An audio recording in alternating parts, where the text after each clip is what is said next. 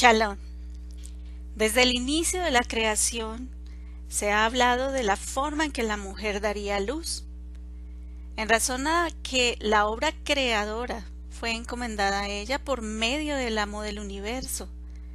Estando Java, Eva, en el huerto del Edén, desobedeció la única instrucción que el Eterno había mandado. Del árbol del conocimiento del bien y del mal no comerás, porque el día que de él comas, ciertamente morirás. Breshit, Génesis 2.17. Una de las consecuencias se menciona en Breshit 3.16. A la mujer dijo, en gran manera multiplicaré tu dolor en el parto. Con dolor darás a luz los hijos. La palabra parto en el idioma hebreo es colt, que significa dolor, dolores, para torcer, torbellino, retorcerse de dolor y miedo. Con esta definición procuraré relatar el enorme significado que tiene para la mujer y el mundo este hecho.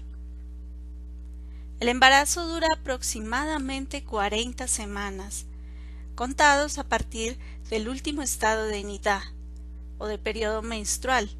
A partir de ese momento, la mujer experimentará muchos cambios en su cuerpo para finalmente traer una nueva creación del Eterno. Durante este tiempo, que son tres trimestres, el cambio hormonal es impresionante. En el primer trimestre puede surgir sensación de fatiga, náuseas, vómito, sensación de sensibilidad e hinchazón en los senos, cambios de humor, acidez estomacal, estreñimiento y antojo o rechazo por determinados alimentos. En el segundo trimestre puede sentirse más acoplada al estado de embarazo. Es posible que algunas molestias que le aquejaban en el primer trimestre desaparezcan sin embargo, es bueno decir que no todas las mujeres viven su embarazo de la misma manera. Lo que sí es cierto es que en este trimestre el cuerpo se habitúa al cambio hormonal y el abdomen comienza a crecer. El bebé sigue su desarrollo y se forman sus órganos internos. La madre puede percibir el movimiento del bebé, que ya es capaz de succionar rascarse, oír y tragar. En el tercer trimestre y última etapa del embarazo, el bebé crece aceleradamente, acumula tejido graso y comienza a hacer presión sobre la vejiga y el estómago. Es allí donde la mujer necesita ir al baño con mayor frecuencia. Posiblemente tenga que comer menor cantidad de alimentos porque su aumento de peso será mayor de todos los periodos anteriores puede inclusive doler el hueso púbico, la zona lumbar o la ingle. Por este motivo muchas mujeres no pueden sentarse de forma cómoda o dormir fácilmente. El bebé ya patea con fuerza. Aunque ya no tendrá mucho espacio para moverse, sus pulmones completan su desarrollo y a partir de la semana 37 el bebé está listo para nacer. La escritura menciona en repetidas ocasiones a mujeres embarazadas, que fueron señales para el futuro o que se relacionan con hechos específicos en el pueblo, con un nivel de detalle impresionante. Empecemos diciendo que el Eterno provee un castigo para quien golpee una mujer encinta, que le haga abortar o le cause daño. Si algunos hombres luchan entre sí y golpean a una mujer encinta y ella aborta, sin haber otro daño, ciertamente el culpable será multado según lo que el esposo de la mujer demande de él, y pagará según lo que los jueces decidan. Pero si hubiere algún otro daño, entonces pondrás como castigo vida por vida, ojo por ojo, diente por diente. Shemot, Éxodo 21, 22 al 25. Quiere decir que existe un pago por el daño causado a una mujer encinta. Uno de los sucesos que describe la Torá es el embarazo de Rivka, Rebeca, que le causaba molestia hasta preguntarse ¿para qué vivo? Así consultó al Eterno. Mas eran dos los hijos que contendían en sus entrañas, y el Eterno respondió Dos pueblos hay en tu vientre, y con el tiempo se separarán. Un pueblo prevalecerá contra el otro, y el mayor servirá al menor. Breshit, Génesis 25, 22 al 23. En el tiempo en que Israel huía en una batalla con los filisteos, la mujer de Fines estaba encinta y a punto de dar a luz, y al oír la noticia que el arca de Elohim había sido tomada y que su suegro y su marido habían muerto, se arrodilló y dio a luz, porque le sobrevinieron los dolores. Al tiempo que moría, las mujeres que estaban junto a ella le dijeron, No temas, porque has dado a luz un hijo. Pero ella no respondió ni prestó atención. Y llamó al niño Icabod, diciendo, Se ha ido la gloria de Israel. Primera de Samuel, primera de Samuel 4, 19 al 21. Este niño no nació como una señal de esperanza para el pueblo, sino como una señal de juicio por causa del pecado de Israel. Manaén, uno de los reyes de Israel que hizo lo malo ante los ojos del Eterno, hirió a Tifsa y a todos los que estaban con ella, y en sus alrededores desde Tirsa, porque no le abrieron las puertas. Por eso la hirió, y abrió su vientre a todas las mujeres que estaban encinta. Su historia se relata en Melahim Bet, en Segunda de Reyes 15, 14 al 22. Un nivel de maldad reprochable. Los profetas citaron hechos idénticos en Osea, Oseas 13, 16, Amós 1:13. También podemos describir señales tan importantes como la concepción de Miriam y el nacimiento del Mesías. Por tanto, el Eterno mismo te dará una señal. He aquí una joven concebirá y dará a luz un hijo, y lo llamará Immanuel. Yeshayahu, Isaías 7:14. He aquí, concebirás en tu seno y darás a luz un hijo, y llamarás su nombre Yeshua. Este será grande y llamado Hijo del Altísimo. Y Lel, Lucas 1, 31 al 32. El caso de Elisheva, Elizabeth, estando encinta, le rodeó la presencia divina y profetizó, porque oyó a Miriam diciéndole Shalom, la criatura saltó de gozo en su vientre y Elisheva fue llena de la presencia divina. Y profetizando a gran voz, dijo, Bendita tú entre las demás mujeres, y bendito el fruto que saldrá de tu vientre. Y Lel, Lucas 1, 41 al 42. También los evangelistas Matillahu, Mateo, Lel, Lucas y Meir Marcos recuerdan las profecías de nuestro Santo Maestro Yeshua, escribiendo los días al final del tiempo, mencionando a las mujeres en cinta. Por ejemplo, Matillahu 24, 15 al 21 dice que en el momento de la abominación desoladora huyan, pero hay de las que estén en cinta y de las que estén amamantando en aquellos días. Así lo relata Meir en el capítulo 13, 14 al 19. Por su parte, Hilel cuenta que cuando veáis a Jerusalén rodeada de ejércitos, sabed, por cierto, que habrá llegado la hora de su desolación, porque vendrá calamidad sobre la tierra e ira para este pueblo. Hillel 21, 20 al 24. Estos relatos son prácticamente idénticos.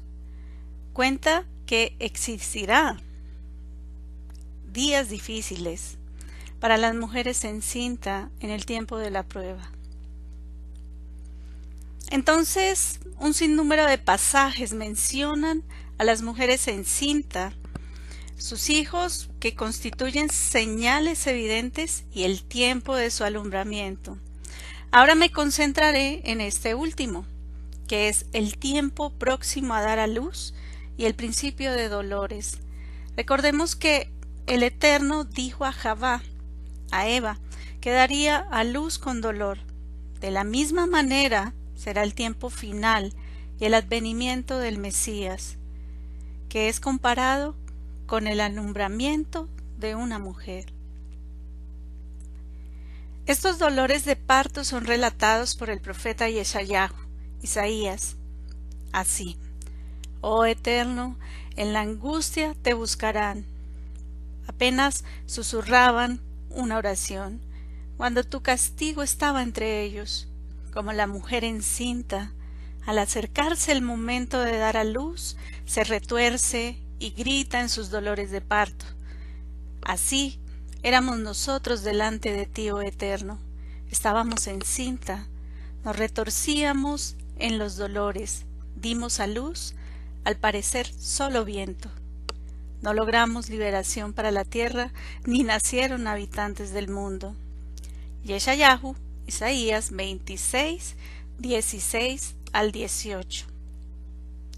El profeta Yirmiyahu, Jeremías, utilizó muchas veces la expresión dolores de parto para referirse a la angustia, el desespero, la víspera de un juicio o una futura liberación después de este tiempo de prueba. Porque oí un grito como de mujer de parto, angustia como de primeriza, era el grito de la hija de Sión, que se ahogaba y extendía sus manos diciendo, Ay ahora de mí, porque desfallezco ante los asesinos. Irmiyahu 4:31 Tú que moras en el Líbano, anidada en los cedros, ¿cómo gemirás cuando te vengan los dolores, dolor de una mujer de parto? Yirmiyahu 22, 23. Porque veo a todos los hombres con las manos sobre sus lomos, como una mujer de parto, y se han puesto pálidos todos sus rostros? Hay porque grande es aquel día, no hay otro semejante a él es tiempo de angustia para Jacob, mas de ella será librado. Irmiyahu 30, 6 al 7. Desamparada está Damasco, se ha vuelto para huir y el pánico se ha apoderado de ella. Angustia y dolores que la oprimen como de mujer en parto. Yirmiyahu 49, 24. Ha oído el rey de Babilonia noticias de ellos, y flaquean sus manos, la angustia se ha apoderado de él, agonía como mujer de parto. Yirmiyahu 50, 43. Así existen muchas referencias que el profeta menciona en repetidas veces. Los talmidín de Yeshua los discípulos del Maestro conocían ciertos acontecimientos, pero ellos querían saber con precisión cuándo sería la venida del Mesías al final de la edad presente. Por ese motivo, consultaron a su maestro. Matillahu, Mateo 24, 4 al 12. Yeshua les dijo, Mirad que nadie os aparte del camino porque vendrán muchos en mi nombre y diciendo, Yo soy el Mesías, y a muchos desviarán de la Torah, de la instrucción. La veracidad de las palabras de Yeshua se evidencian en que varios hombres se han proclamado como Mesías. Por ejemplo, Bar Kofba, en los años 132 al 135 de la era común, apoyado por el rabino Akiva, quien lo declaró como Mesías. Moisés decreta, falso profeta que vivió en el siglo V de la era común. Sarni o Sarnos vivió en el año 720 de la era común, demandando el exilio de todos los musulmanes a Israel. Abu Esei, Obadiah ben Yitzhak, falso mesías que vivió en Persia en los años 744 y 750 de la era común. Eben Arginé de Córdoba, falso mesías que se presentó en el año 1118 de la era común. David al-Roy, en el año 1160 de la era común al norte de Irak, buscaba rebelarse contra el régimen musulmán. Abraham Abulafia nació en Zaragoza en el año 1240 de la era común, con gran énfasis en la guía de los perplejos de Rambán y la Cábala. Abraham ben Nisim vivió en el año 1310 de la era común. Sus seguidores lo llamaron el profeta de Vilá. El rabino Moshe Botarel, en el año 1393 de la era común, quien escribió el comentario del libro de la creación, dijo que el profeta Elías se le había aparecido y que él era el prometido de Israel. Shabbatai, Sitbi, falso mesías nacido en Turquía involucrado en la Cábala y el Zohar en el año 1666 de la era común. Jacob Frank declaró ser Mesías judío en 1757. Renunció al judaísmo para convertirse al cristianismo.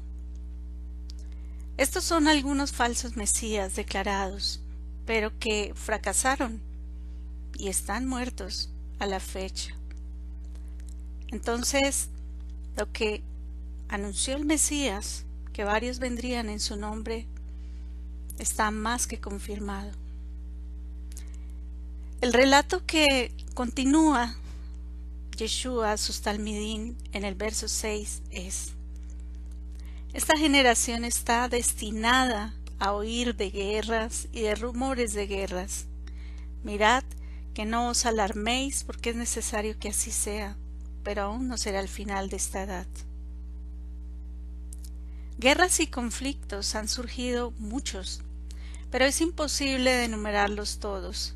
Sucesos en diferentes países, por ejemplo, la Primera y la Segunda Guerra Mundial, guerras napoleónicas, guerras en África, el conflicto árabe-israelí, guerras en América, rebeliones, guerras para la independencia de algunos países, intervenciones militares a gran escala.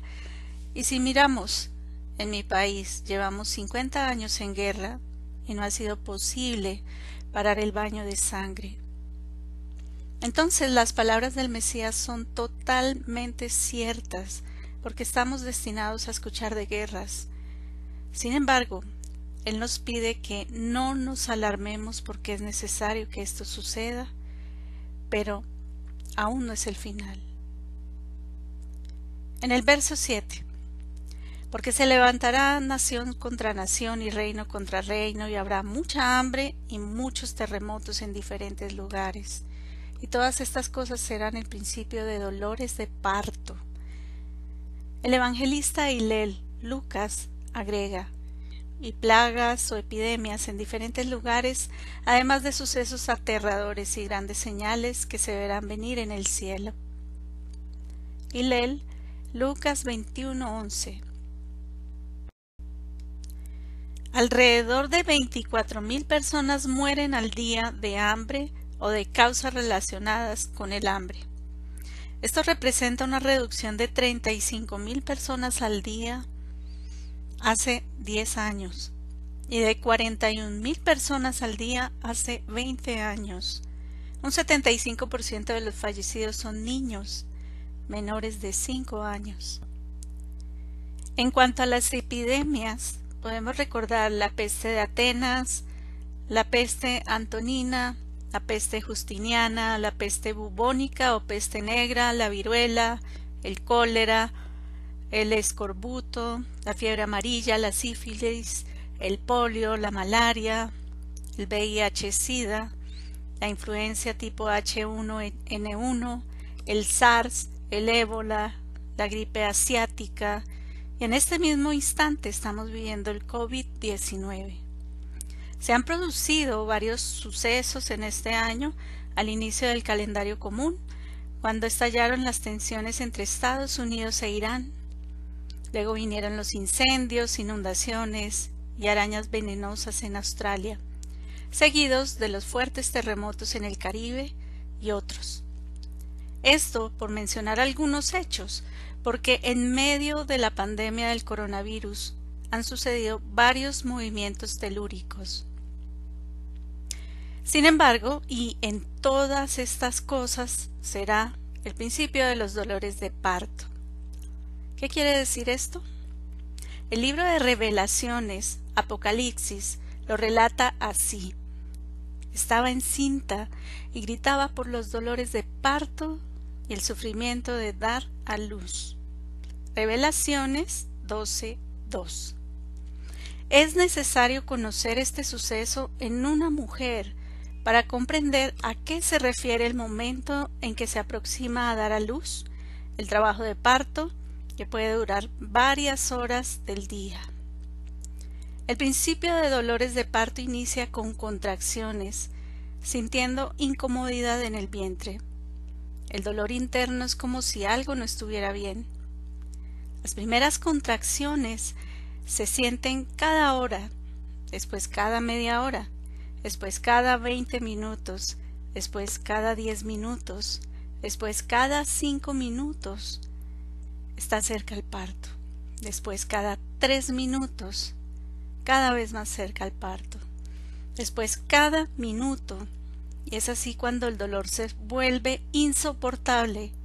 Se siente que te vas a morir porque lloras, pataleas, gritas, pero el dolor no se va.